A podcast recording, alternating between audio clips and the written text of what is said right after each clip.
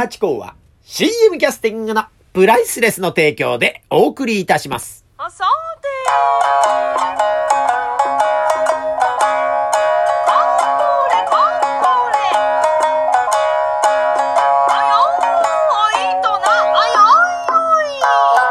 ー松野屋八甲でございます。水金日の夕方6時は奉還八甲よろしくお願いしますというところで先週の水曜日、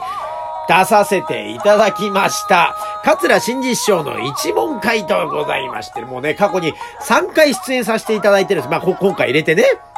で、1回目、2回目ってのはチラシに顔と名前が載ってなかったです。で、今回3回目、3度目の正直ということで、まあ、載せていただいたわけでございますね。もともともね、えー、師匠自体はこう、載せてくださろうとしてくださったんですが、私がまあ、あの、入ったばっかりで、えー、様子もわからず、ね、一問の皆さんにもまだご挨拶前だったので、あのーね、出演っていうのはちょっと難しいんじゃないかなと思ってたんで、あの、今回は受付にお手伝いに参りますという風にして伺ったんですね。そしたら、現地行きましたら、もし今日着物持ってきてるんだったら、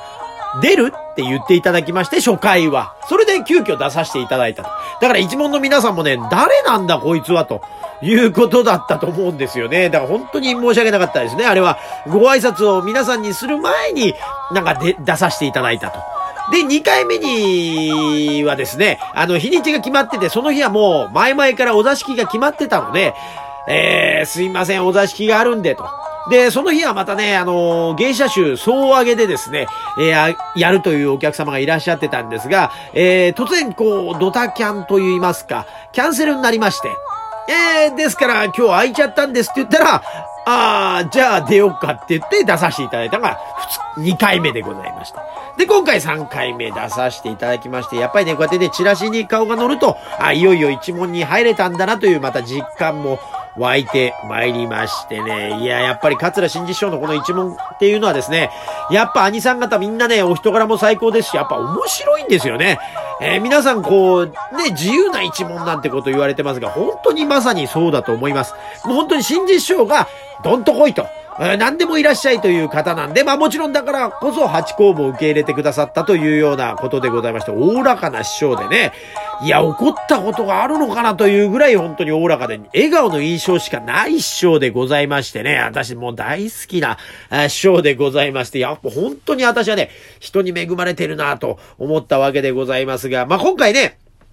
あの、信徒さんという方が、まあ、お披露目でもあったんですね。去年の12月に入門を許されまして、えーで、今回初めて一門会に出るということでね、まあ、あの、寄せでね、もう前座修行はされてるので、もう3ヶ月間ね。だから、そのね、寄せでももしかしたらお話しされてんのかもしれないですけど、トップバッターで前座さんの一番下の弟子ですからね、えー出てきまして、15分以上たっぷりと、されててびっくりしましたね。3ヶ月しか経ってないのに、まんじゅう怖いをされてましたが、これがぴったり15分されてて、うわ、すごい。なんかパントマイムで、こういう一問会みたいな大きい会で、15分やれって言われたら、パントマイムじゃ絶対3ヶ月じゃ無理なんですよ。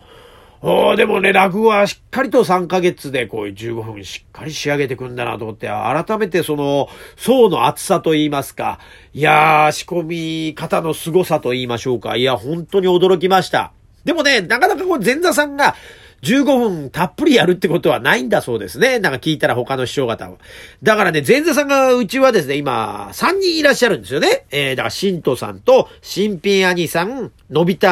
兄さんですね。この3方が、えー、前座さんなんですが、皆さんがね、15分以上やるっていうことで、えー、私が5番目になるんですかね。えー、前座のその新藤さんを含めないで5番目になったんですけども、それがですね、なんとなんと、そこまでで軽く1時間弱あったという、えーことででもってですね、まあ、あの、お客様もちょっと驚かれたというようなことがありましたがね。で、なんか話聞いたら、その前座さんで3ヶ月でこれ15分もたっぷり聞かせてね、すごいですねって言ったら、あの、兄弟子が、えー皆さんですね、これね、逆に3ヶ月だから、はしょり方がわかんないんだと。話の勘どころがどことどこでどこをつまめば、どこが面白くてっていうのがまだわかんないから、教わった通り15分のネタを聞いたら15分でしかまだできないから、折り方がわかんないから15分なんですよ。逆に未熟だからこそのなんですよっていうふうに、教えていただきまして、はあ、そういうものか、というね、ことで、思いましたね。やっぱ落語ってのは、面白いですね。うん。で、あの、新都さんに聞きましたら、あの、まだこれ1個しか教わってなくて、2本目に今取り掛かってるとこなんでっていう話でね、だから10月にまた、一問会あるんですよ。10月の31日でしたかね。今度はですね、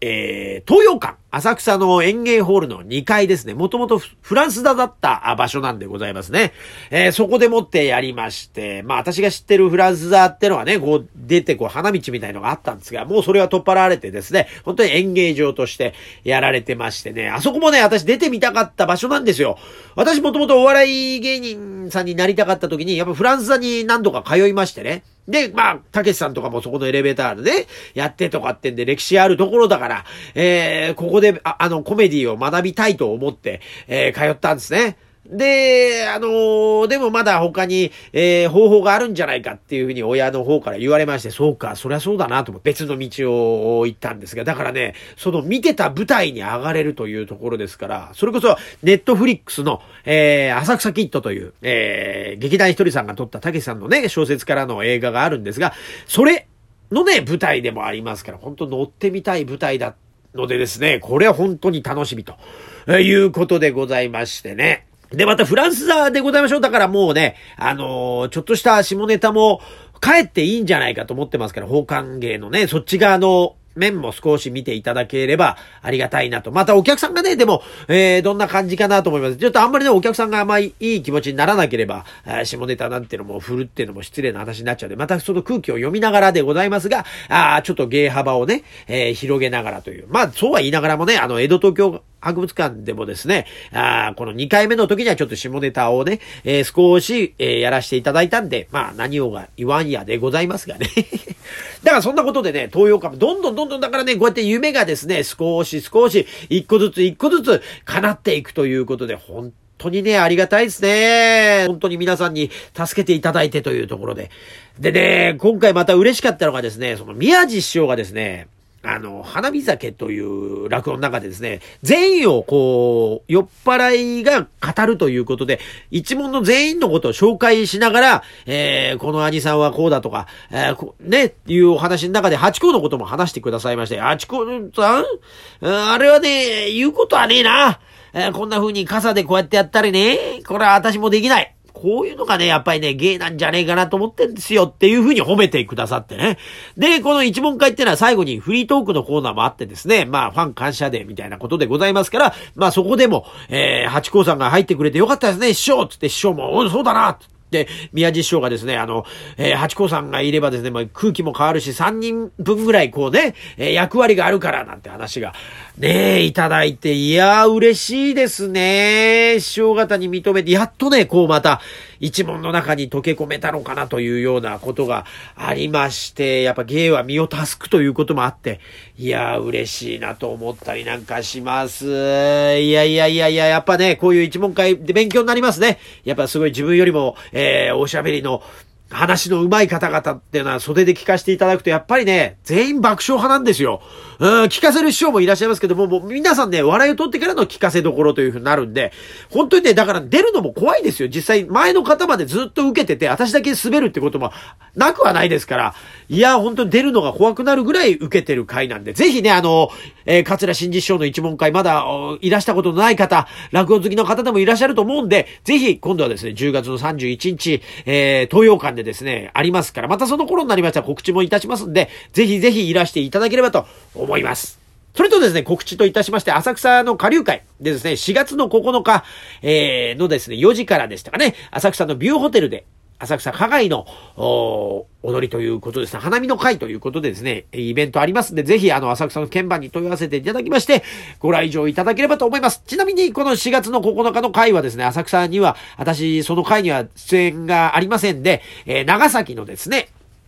もしも長崎に住んでいらっしゃる方、ぜひ、え、4月の9日、えー、史跡料亭、かげさんですね。いつもお世話になっているところなんですが、ここで出演させていただくことになっておりますので、ぜひ、かげさんの方にいらしていただければと思います。それとですね、加害のお話で言いますとですね、えー、神楽坂、の誘いというのがございましてね、これはですね、神楽坂の芸者集の会でございまして、これはね、えー、東京大神宮ってご存知ですかね？あの、飯田橋の近くにあるんです。これ恋愛の神社で、これあの、神前式というのを始めた